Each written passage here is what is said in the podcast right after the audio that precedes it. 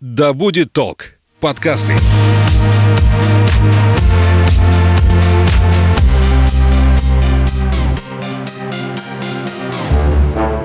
Всем привет! Меня зовут Светлана Подберезняя. И это подкаст «Ой, страшно». Здесь мы обсуждаем страхи и фобии, которые одолевают человечество в 21 веке. Все истории подлинные, а героем подкаста может оказаться ваш коллега, сосед даже вы сами.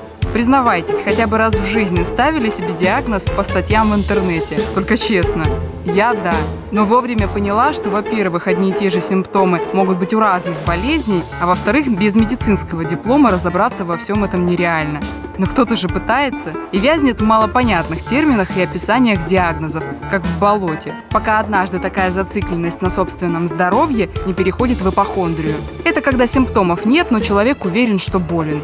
И по моим ощущениям, в период пандемии коронавируса таких людей стало гораздо больше. Обсудим со специалистом. У нас в гостях врач-психотерапевт Дмитрий Четверяков. Здравствуйте. Добрый день. Скажите, как не превратиться в ипохондрика, когда СМИ каждый день приводят новую статистику смертности, у кого-то из знакомых обнаруживается диагноз пневмония, а больницы переполнены? Ну, тут поневоле начнешь ограничивать круг общения и прислушиваться к своему организму. Надо отметить, что проблема ипохондрии, она была, есть и будет. Но а, вот в последние годы, а я в профессии уже почти 30 лет, мы видим всплеск ипохондрии. И, безусловно, существенный вклад в развитие ипохондрических тенденций в населении вносит интернет интернет. Вот я уже забыл, когда пациент приходит и говорит, а я ничего не читал в интернете. И, безусловно, в период пандемии эти ипохондрические тенденции в населении усилились. Я очень люблю коллег из частных клиник, но надо понимать, что когда вы идете в частную клинику, вам оказывают определенную диагностическую, реже лечебную услугу, ребята должны отработать те деньги, которые вы туда принесли. Естественно, вам придумают много диагнозов.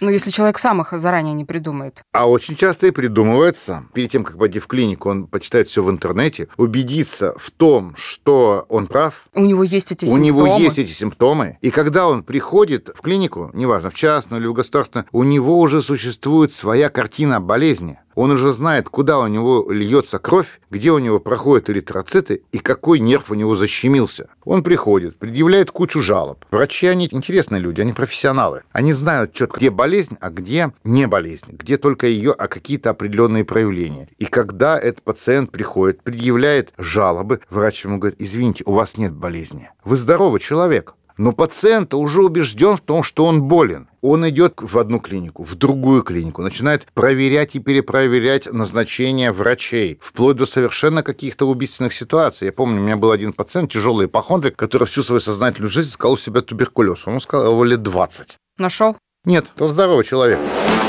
И это довольно частая история. Одна моя знакомая, ну, допустим, ее зовут Катя, призналась, что всегда довольно трепетно относилась к своему здоровью. И в подростковом возрасте это переросло в какую-то боязнь заболеть чем-то опасным для жизни. Поэтому в ее сумочке всегда есть антисептик, которым можно обработать руки, а дома тот же раствор, которым обрабатывают мебель, ручки дверные, ну, тот же пульт от телевизора, например. В какой-то момент Катя поняла, что стала часто ходить по врачам и сдавать разные разные анализы. И дело даже не в том, что она что-то чувствует, а в том, что ее не устраивает диагноз, который ей ставит врач. И тогда она идет к другому специалисту, чтобы услышать еще одно мнение. Сборы девушки в дальние поездки, в отпуск, например, это вообще отдельная история, потому что в ее чемодане всегда найдется место для того же антисептика, ну и аптечки с лекарствами на все случаи жизни. А ей так спокойнее.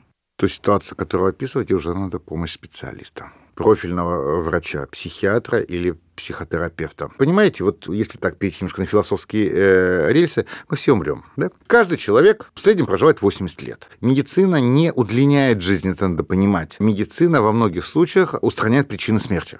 Ну, либо заглушаем симптом таблетками. Э, ну да, качество жизни повышается. И вот то время, которое нам отпущено, тратить на бессмысленные походы к врачам, это просто, э, ну, я не знаю, там, покупать какие-то бессмысленные вещи. Причем деньги мы можем вернуть в своей жизни. Время на бессмысленные исследования, на бессмысленные анализы тратить очень жалко. А человек это понимает, что он бесполезно тратит время? Или ему это настолько важно постоянно контролировать, как ему кажется, свое здоровье, не запустить какую-то болезнь, о которой он еще не знает? Есть так называемые психосоматические ипохондрики. Что такое психосоматика? Это состояние, расстройство, расстройство, болезнь, когда внутренние органы, их функции, анатомия не нарушена, но у человека складывается впечатление по ощущениям, по мыслям, по каким-то изменениям физиологических функций, сна, аппетита, пищеварения, сексуальной активности, что он болен, и он действительно что-то испытывает. Вторые ипохондрики, так называемые больные медицинского лабиринта, у них нет снижения настроения. Они с восторгом ходят по врачам, по обследованию, что-то находят,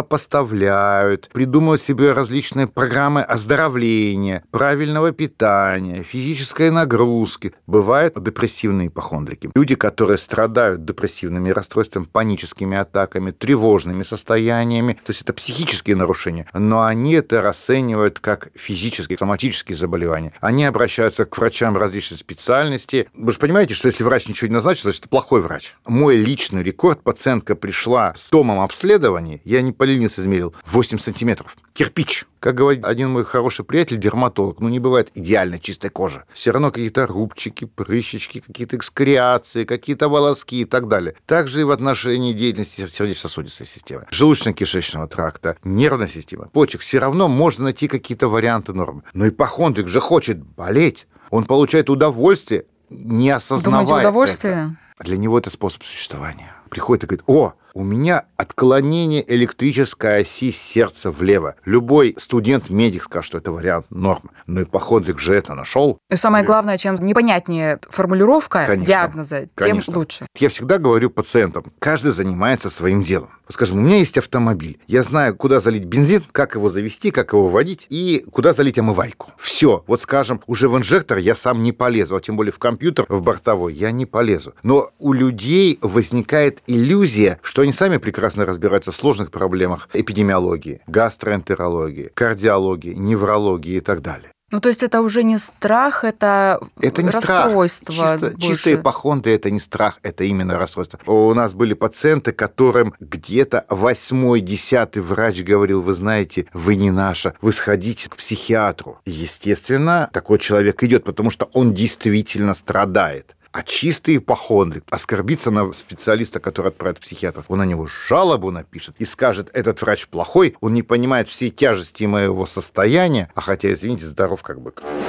В медицинской практике ипохондрия встречается у 9% пациентов больниц на фоне сильного стресса или затяжной депрессии. Чаще всего от нее страдают люди в возрасте 40-50 лет, пожилые и подростки, подверженные ипохондрии и студенты-медики. Есть даже такой термин – болезнь второго курса, когда будущие врачи начинают изучать симптомы болезни и примерять их на себя. Но к защите диплома это проходит. А еще на ипохондрические настроения влияет всеобщая паника в период эпидемии каких-то заболеваний.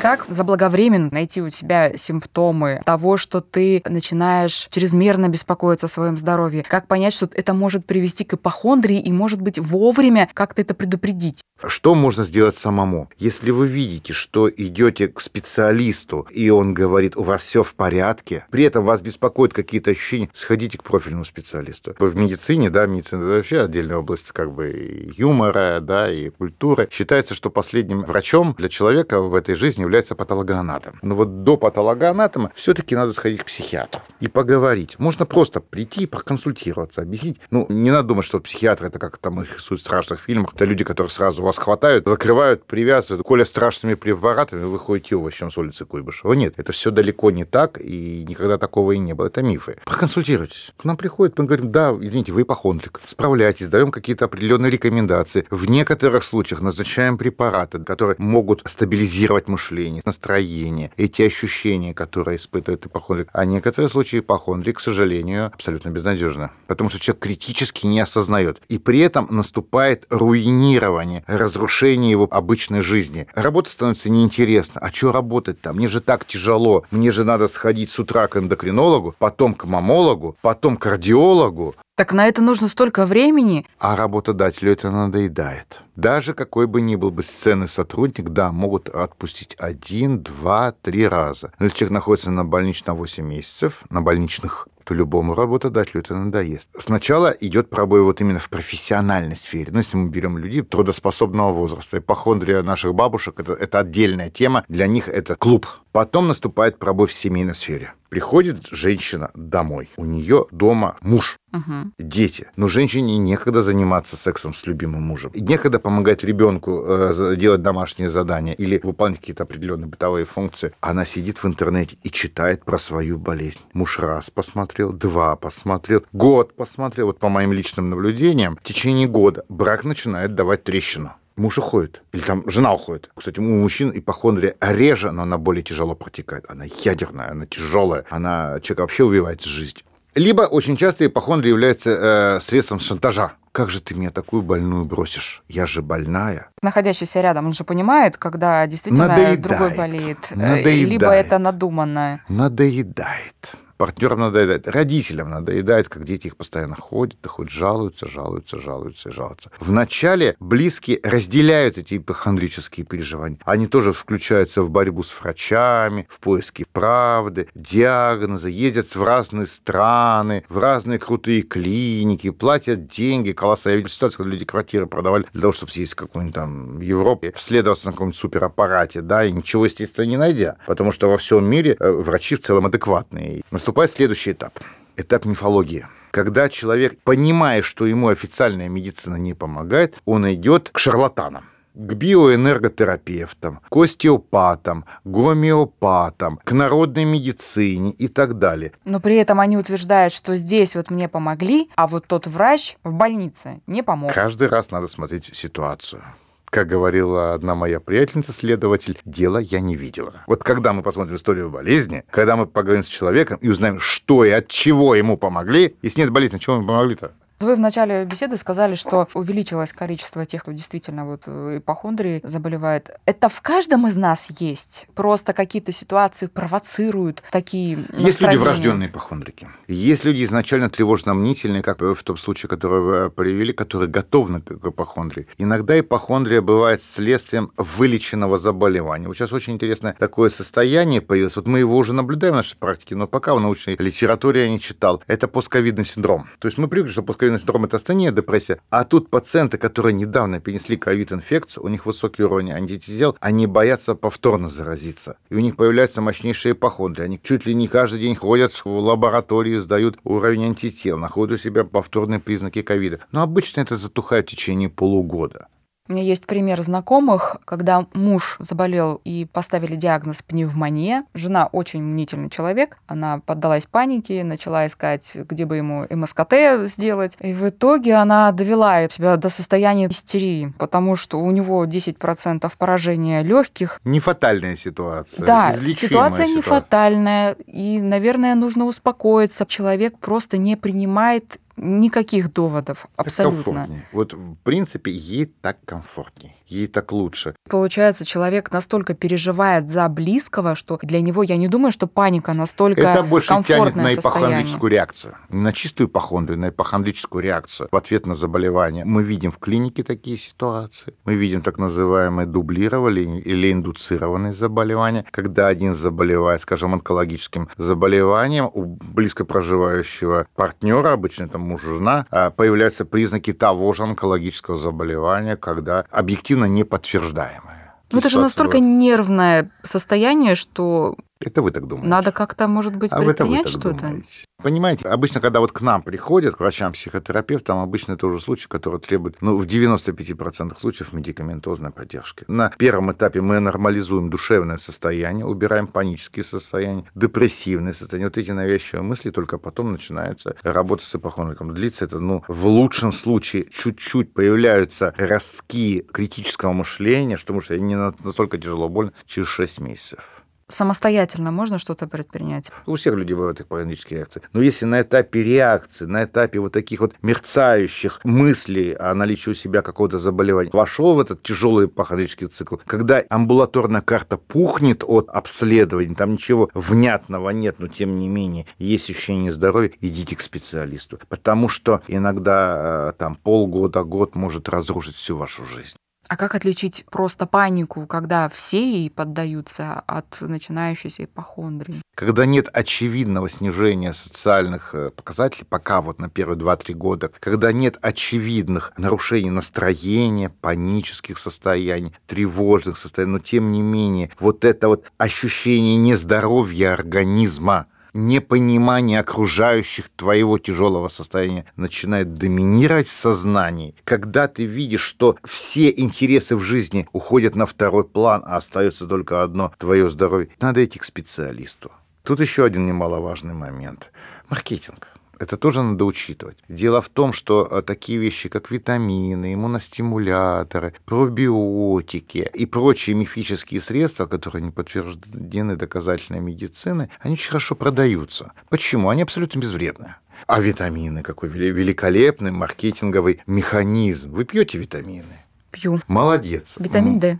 Ну, э, у меня, как выяснилось по анализам, его нехватка, поэтому пью. Умничка, вы сначала пошли в лабораторию, вы выяснили, что у вас дефицит витамина D, вы его компенсируете. Это нормальный ход. Но зачем пить витамин С в условиях, когда мы едим картошку, морковку, не пьем водку с утра до вечера, едим мясо, фрукты, сейчас, слава богу, все доступно. Да? Но нам же привили с детства, что витамин С... Маркет маркетологи. Апельсины, маркетологи. лимоны. Что есть какая-то мифическая доза в грамм витамина С, вы должны ее съедать. Это маркетинг. Более того, если уровень витамина становится превышенным, они не усваиваются. Если нет дефицита, что такое дефицит витамина С? Это выпадающие зубы, выпадающие волосы, расслоение ногтей, то, что является цингой пришла в поликлинику, и меня удивило, какое количество людей стоит именно к терапевту. Либо их лечат от коронавируса, либо они сами подозревают. Какой процент действительно потом успокаивается? К счастью, большинство. То есть это вот то, что вы говорите, это так называемая похондрическая реакция. То есть человек нашел у себя признаки, да, пошел убедился, есть у него коронавирус, либо нет у него коронавируса. Если есть коронавирус, в зависимости от формы, тяжести, опять-таки, рекомендаций терапевтов, инфекционистов, профильных специалистов, он его лечит. Вылечил, посмотрел, что есть достаточный уровень антител, и на этом успокоился. Это нормальная реакция. И действительно, как, как вы сказали, со всех сторон звучат предупреждения, что все это страшно, заболевание неизлечимо. Человек, естественно, боится. Но тут надо учитывать еще один немаловажный момент. Информационную гигиену никто не отменял. Поэтому, э, когда мы начинаем лечить ипохондриков, мы первым делом им говорим, вы устанавливаете табу на три месяца на походы к любым врачам, ну, за исключением экстренных случаев, да, на чтение медицинских сайтов и, самое главное, на чтение конструкций к препаратам. У меня была одна интересная ситуация, совершенно анекдотичная. Приходит дама, не дура, с высшим образованием, с жуткой ипохондрией, с параллельно еще с депрессией. Я назначаю лекарство. Она приходит на контрольную явку через две недели. Вижу, лекарство не пьет. Я там ее, Наталья Ивановна, бьете лекарство? Нет, не пью. А почему вы не пьете лекарство? Я прочитала инструкцию. А что вы понимаете, что вы поняли из этой инструкции? Что эти препараты нельзя применять с ингибиторами МАО. Ну, объясняю, что такое ингибиторы МАО. Это ингибиторы моноаминооксидазы МАО, которые в России практически не используются. Я вот с 92 -го года в больнице Даже работаю. если бы использовалась, я бы не поняла, что Вы это... бы не поняли. А она, что она поняла? Что МАО – это что-то связанное с Китаем. Угу. Мао Цзэдун, а она пьет чай жуй демен для похудания, или какой там, я уж не помню. Что. И это несовместимо. И это она подумала несовместимо не хочет навредить больше, чем есть. Вы знаете, я глубоко убежден, что если человек хочет болеть, в частности ипохондрия, ну это его право. Другое просто, что он портит жизнь окружающим. И в первую очередь он портит жизнь медицинским работникам. Бессмысленными жалобами, требования повторных анализов, обследований и так далее. Поверьте, Светлана, что медицинским работникам, особенно сейчас, есть чем заняться. И когда вместо того, чтобы оказать помощь при тяжелом ковиде или тяжелому инфарктнику или инсультнику, скорая помощь три раза за ночь приезжает к ипохондричке, у которой немножечко затряслось в левом предсердии. Но ей-то кажется, что все очень серьезно. Если Но нет никого вы знаете, рядом... здесь есть прекрасный вариант, как решить эту проблему. Как? Это платная скорая помощь. Если, скажем, у нас бы страховая медицина строилась по американским принципам, там каждый вызов скорой помощи стоит 18 тысяч рублей. И если страховая компания признает, что скорая помощь была вызвана не по показаниям, при панической атаке, а не при инфаркте, с человека снимают 18 тысяч рублей. Вот тогда бы она очень хорошо подумала. Кстати, деньги эти ипохондрии ипохондрики считают очень хорошо. Вот она подумала, вызывать ли второй и третий раз за ночь кардиологическую бригаду в то время, как умер, э, где-то умирает человек от инфаркта, которому действительно нужны эти специалисты, нужны эти реанимобили и так далее. Вот, ну, может честно, быть, меня... есть какой-то рецепт, как в таком состоянии себя как-то успокоить? Может ну, быть, а... тогда и сердце не будет так биться, и уже Ну, мы говорим о нужна. хронических состояниях ипохондрии. Более того, участковые врачи-терапевты знают очень часто своих ипохондриков. Все-таки, когда человек чувствует карманом, кошельком, чувствует, что медицинское обследование должно быть адекватным, оно должно быть обоснованным, он пять раз подумает, чтобы ему назначали лишний раз бесплатное МРТ или не назначали. Напомню о навязчивом страхе за собственное здоровье без видимых на то причин мы говорили с врачом-психотерапевтом Дмитрием Четвериковым. Дмитрий Владимирович, спасибо вам большое за беседу. Здоровья, счастья и благополучия. Всего До доброго, свидания. счастливо. До свидания. Для слушателей скажу, если такое поведение вам знакомо, знайте, что это еще не повод для паники, и уж тем более для самолечения. Но вот кое-что вы все-таки можете сами предпринять. Оградить себя от лишней информации с всемирной паутины, высыпаться, завести какое-то интересное хобби или просто заняться каким-нибудь видом спорта. И тогда у вас просто не останется ни времени, ни желания на поиски у себя страшных болезней. Услышимся в следующих выпусках. Пока! you